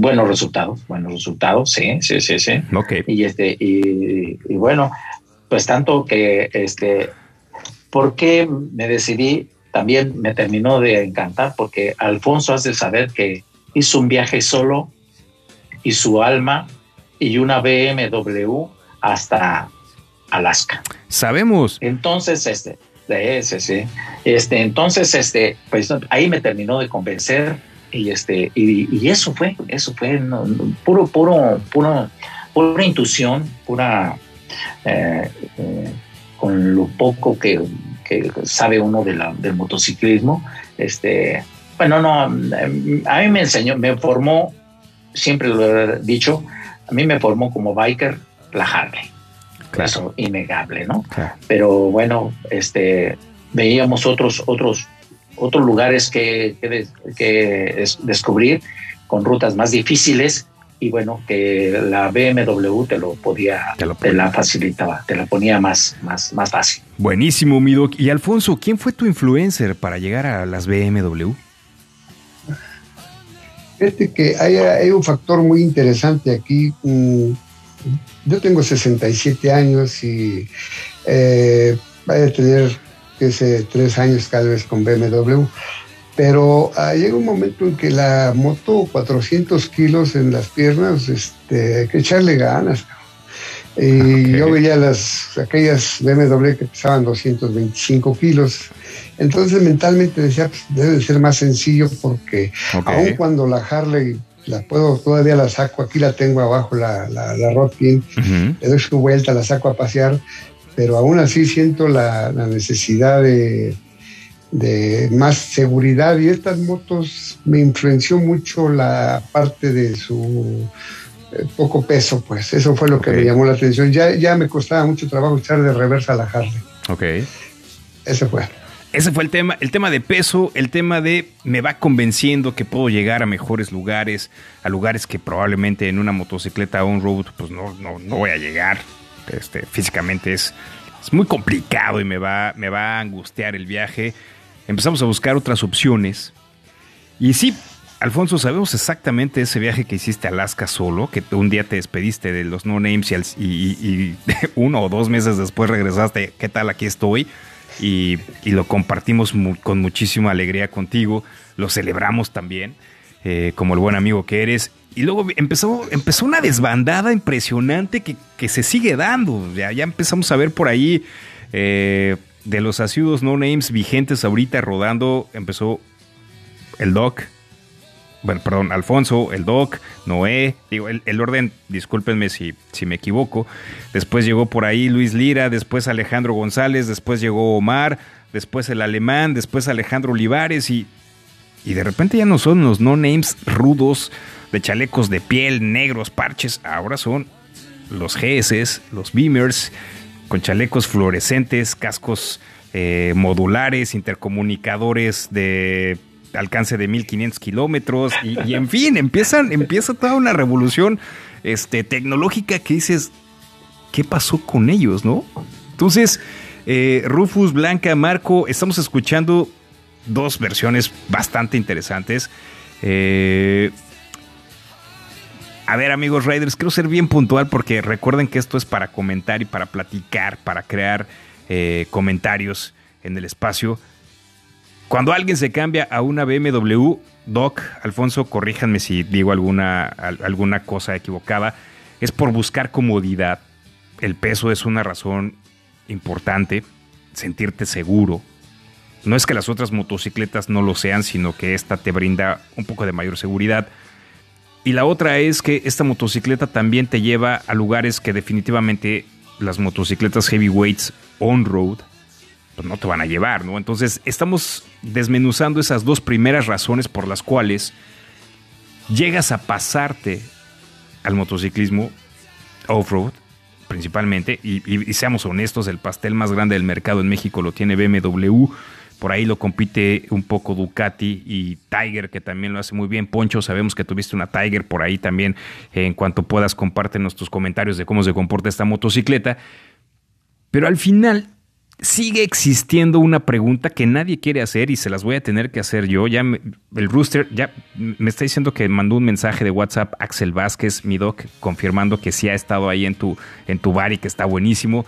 Gracias, mándenle un saludo a ese rider. Y sí, la pregunta que nadie quiere hacer y la tenemos que hacer. ¿Las BMW, las GS son para viejitos? Es cuando ya te cansaste y ya no quieres sentirte incómodo o te duele la espalda y todo eso. Vamos a ser bien honestos, Doc. Yo, yo estoy, créanme, es, es una pregunta que todos nos hacemos en buena lid, pero ya desmenuzamos dos, es comodidad, es llegar a otros lados. Pero sí, la pregunta existe. Es, es- es- ¿qué, qué sucede con eso? Desmiéntanos, por favor. Pues mira, este, en mi opinión, en mi opinión, sí. Este, básicamente fue por la edad. Ok. Este, yo estoy bastante viejillo y eh, igual que el comentario de Alfonso, coincido con él. Me costaba ya mucho mover la, la Ultra. Sabes que la Ultra pesa eh, Sí, este, ca- los 500 kilos, ¿no? Este, y, y más como me gustaba viajar con Equipado. Con todos, con todo el equipaje, este, pues se, se, se hacía rudo, se hacía Ok. muy rudo. Y por eso, ese, ese también es un factor muy, muy, muy importante el que to- tomé en cuenta para cambiar a la BMW. Ok. ¿eh? Alfonso, ¿qué hay de ti? ¿Cómo te fue en ese cambio? Mira, fíjate que eh, pudiera pensarse que es una moto para gente grande, pero de edad, pero es una moto muy, muy este, ah, versátil, donde puedes correr los 220, 30, con una sencillez y una seguridad formidable que te, te asombras, Ok. donde puedes curvear a 110, 120, puedes acostar la moto, que son motos grandes, pero se acuestan. Entonces, este, encuentras otra dimensión del manejo de la moto que te da seguridad, pero que tú puedes, si tú gustas, excederte un poco más, es personal, ¿eh? Claro. pero la moto como que te da esa seguridad de que no pasa nada, que tú sabes que andando en dos ruedas es muy probable que pasen muchas cosas. Totalmente de acuerdo. Eh, Alfonso, Doc, déjenme hacer un comercial porque recuerden que para todos nuestros amigos entusiastas que tienen comunicación con nosotros aquí en Espacio Route 66, tenemos diferentes medios de comunicación. El primero de ellos, y pues obviamente el, que está vigente, es la página de Facebook, el fanpage con la palabra Espacio Route 66. Ahí nos encuentran en Facebook. Están publicadas todas las charlas y esta se va a sumar a esa, a esa extraordinaria lista de pláticas que hemos tenido el día de, de- el día de hoy. Y obviamente, pues todo el, el- el- casi ya un año, ¿saben? Doc, Alfonso, ya tenemos casi un año y medio eh, por, por compartir estas pláticas con nuestros amigos entusiastas. Y bueno, y hablando de redes sociales, también tenemos un Twitter por ahí, Alfonso, Doc, si nos siguen. Eh, en Twitter estamos con la palabra, con arroba, la palabra espacio guion bajo Route 66. En Instagram, que creo que ya recuperamos el password, con la palabra espacio guion bajo Route 66. Correo electrónico para todos aquellos que nos gusta la buena redacción, la buena ortografía. No me canso de decirlo porque hoy ya se valora que alguien sepa escribir bien. La palabra espacio root 66 arroba gmail.com. Ahí haznos llegar todos tus comentarios y finalmente una lista de reproducción en Spotify que lo hace bastante bien, sumando todas aquellas canciones que significan algo para nosotros que compartimos esta pasión por el motociclismo. Sí, ahí la vas a encontrar. Y siguiendo con la charla del día de hoy, que está buenísima, ya sabemos que la motocicleta... eh, a ver, quiero hacer un, un paréntesis aquí, mi doc, Alfonso, porque... Rooster, es que me empujaste a hacer esa pregunta porque nadie la quiere hacer y todos la han pensado. Pero sin querer ser agresivos y obviamente guardando toda la proporción. ¿Ustedes habría- habrían preferido usar una GS antes de Harley Davidson en caso de haberla conocido? Pensando en que te hubiera dado mayores prestaciones de manejo. Doc, No. no. O sea, No, tenías que cruzar No, por no, Harley, sí o no, no. tenías que tener, tener, tenías que cruzar por la Harley, definitivamente, sí. Para ti, Alfonso, el- perdóname, mi doc, para ti, Alfonso, ¿cómo fue? O sea, No, eh, toda la vida sería mejor eh, empezar por Harley porque ok, es formativo, es formativo eh, el, el- el mismo ruido del motor, el, el dominarla, el caminar con ella, es, te hace motociclista realmente. ok. Entonces, Doc, Alfonso, con lo que estamos platicando, para ir acotando y, y- porque vamos a llegar a otro punto con, con esta plática. Todos tenemos que ir por la primaria, la secundaria, la prepa, las, las materias difíciles. Blanca, ¿qué tan difíciles son estas materias del motociclismo? Pues no, no es difícil porque cuando te gusta algo, la verdad es que se te hace fácil. Entonces, pues es, es padrísimo seguir aprendiendo, to- día con día aprendes y luego cambias de moto, aprendes otro tanto y luego cambias de marca y otro tanto. Yo, en lo personal, tengo mucha curiosidad de subirme a una BMW y ahora más. Entonces tendré que hacer una pruebita de manejo a ver qué tal. Oigan, Y no nos paga nada BMW eh, por estar hablando de esto, pero bueno, ya, ya, ya, ya nos buscarán. Rufus, ¿tú qué opinas acerca de... Creo que es bien válido el punto de vista del Doc y de Alfonso, en donde las razones por las cuales evolucionar, y no está mal dicho, creo que evolucionar es la palabra correcta, porque el motociclismo es para disfrutarse y hay una evolución en las necesidades y en los gustos por el manejo. Pero Rufus, eh, Harley es obligado. Sí, fíjate que ahorita que Armando estaba comentando y también Alfonso mencionaban que es parte formativa el manejar una Harley. También Armando mencionó eh, el, sonor, el, sonido de, los escapes y demás, y creo que en lo personal ahorita a mí me pasó, ¿no? Me emociona y recuerdo el, escuchar mi moto y, e ir en el camino con mi motocicleta, creo que es muy formativo hay quienes tienen la oportunidad de iniciar con una Harley y hay quienes tenemos la oportunidad de iniciar con una moto más pequeña y demás, pero creo que sí el paso obligado o, a las personas que lo hemos hecho, el, manejar una Harley, te forma mucho, ¿no? Te crea, en lo personal a mí me creó mucho carácter y, pues también del aventurarte a, hacer viajes largos, ¿no? Y, y, solo, ¿no? Principalmente. También retomando un poquito el tema que tú mencionaste en la pregunta, donde posible de que, qué tan cierto era que las, las BMW habían sido como, para viejitos, ¿no?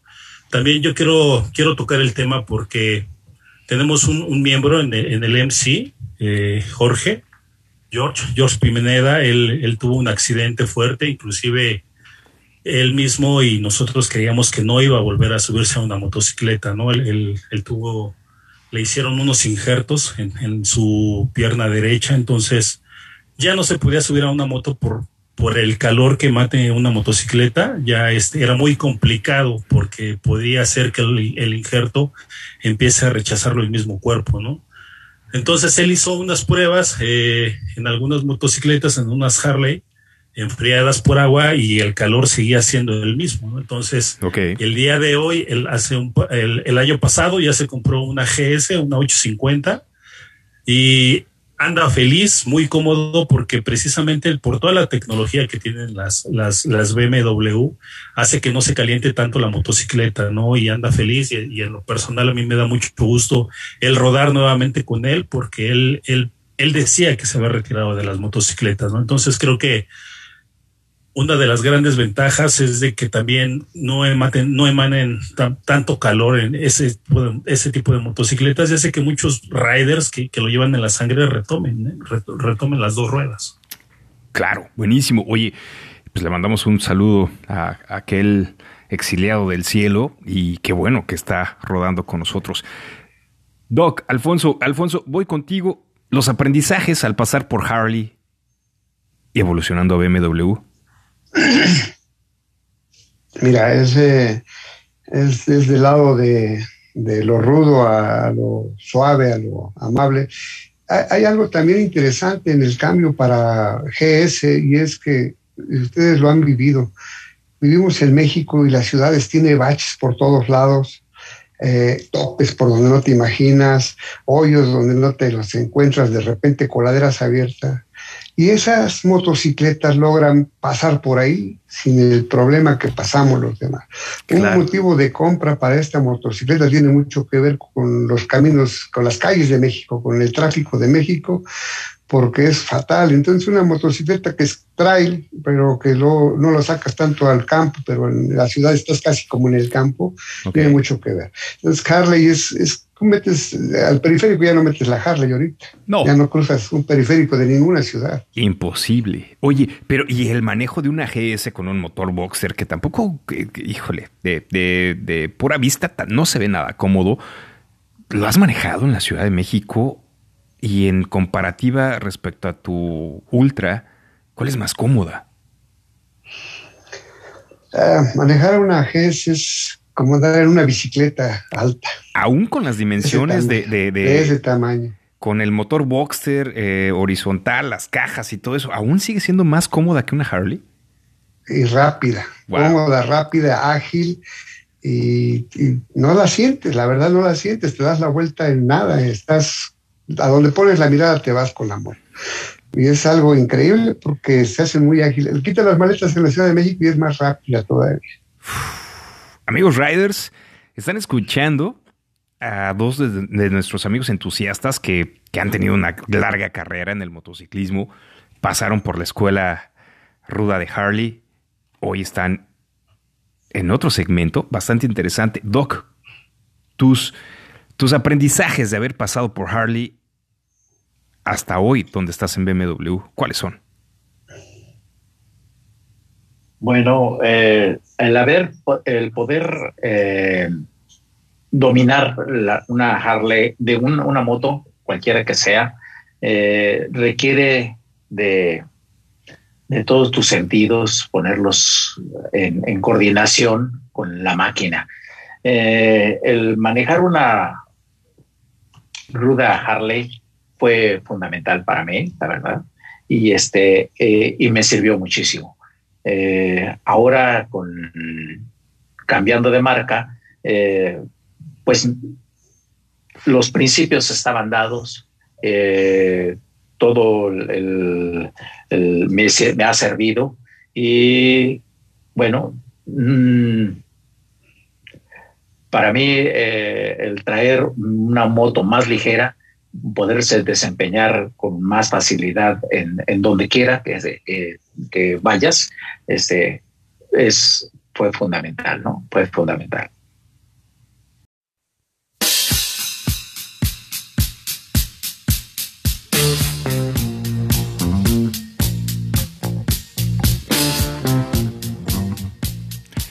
Amigos Riders, esta fue la primera parte de una gran charla con nuestros amigos Armando Olivares y Alfonso Uribe. Qué bueno, ya lo has escuchado. Todas las experiencias, anécdotas y toda esa pasión por el motociclismo que cada vez se va a poner mejor. Quédate, porque esto se va a poner aún más interesante. Esto es espacio Route 66. Vamos a disfrutarlo.